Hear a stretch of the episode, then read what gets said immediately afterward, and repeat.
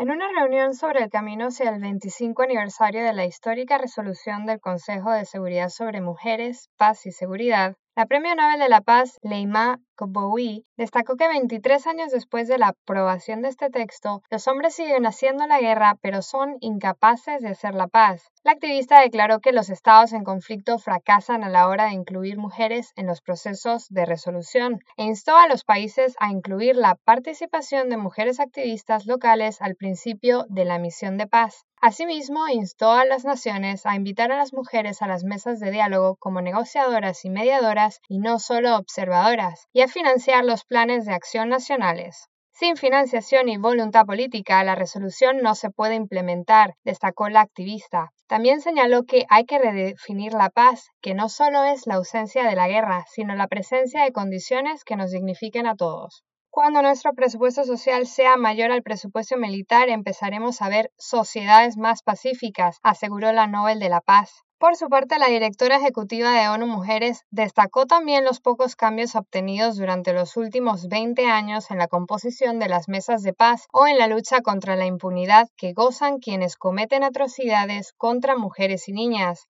Sima Bahous denunció la situación en distintos países como Afganistán e instó a las naciones a actuar con contundencia contra este apartheid de género y encontrar formas de apoyar a las mujeres y niñas afganas en su momento más oscuro. Bahous recordó que las mujeres y sus hijos constituyen el 90% de los casi 8 millones de ucranianos que se han visto obligados a desplazarse a otros países y el 68% de los millones de desplazados dentro de Ucrania, y denunció que ni la pandemia ni los problemas de la cadena de suministro han impedido superar los 2 billones de dólares en gasto militar. La paz es la única respuesta con la participación de las mujeres en el proceso, sentenció. Sima Baus ha pedido a los Estados miembros que exijan la participación de las mujeres en todas las reuniones y procesos de toma de decisiones en los que la ONU tiene autoridad y que estos procesos se caractericen por mandatos, condiciones, cuotas, asignaciones de fondos, incentivos y consecuencias en caso de incumplimiento. La directora de ONU Mujeres destacó además la necesidad de encontrar mejores formas de apoyar a la sociedad civil y a los movimientos sociales en los países y de utilizar el catálogo de Fondo Humanitario y de Paz para la Mujer como una herramienta clave para canalizar fondos hacia las organizaciones de mujeres en países afectados por conflictos. El debate estuvo presidido por la ministra de Asuntos Exteriores y Cooperación de Mozambique, Verónica Nathaniel Macamo Lobo, quien destacó la importancia de llevar a cabo el debate para evaluar los resultados de la implementación de la Resolución 1325. La Agenda sobre la Mujer, la Paz y la Seguridad constituye uno de los mayores retos y prioridades para la comunidad internacional, África, la Comunidad de Desarrollo de África Austral y para Mozambique, dijo.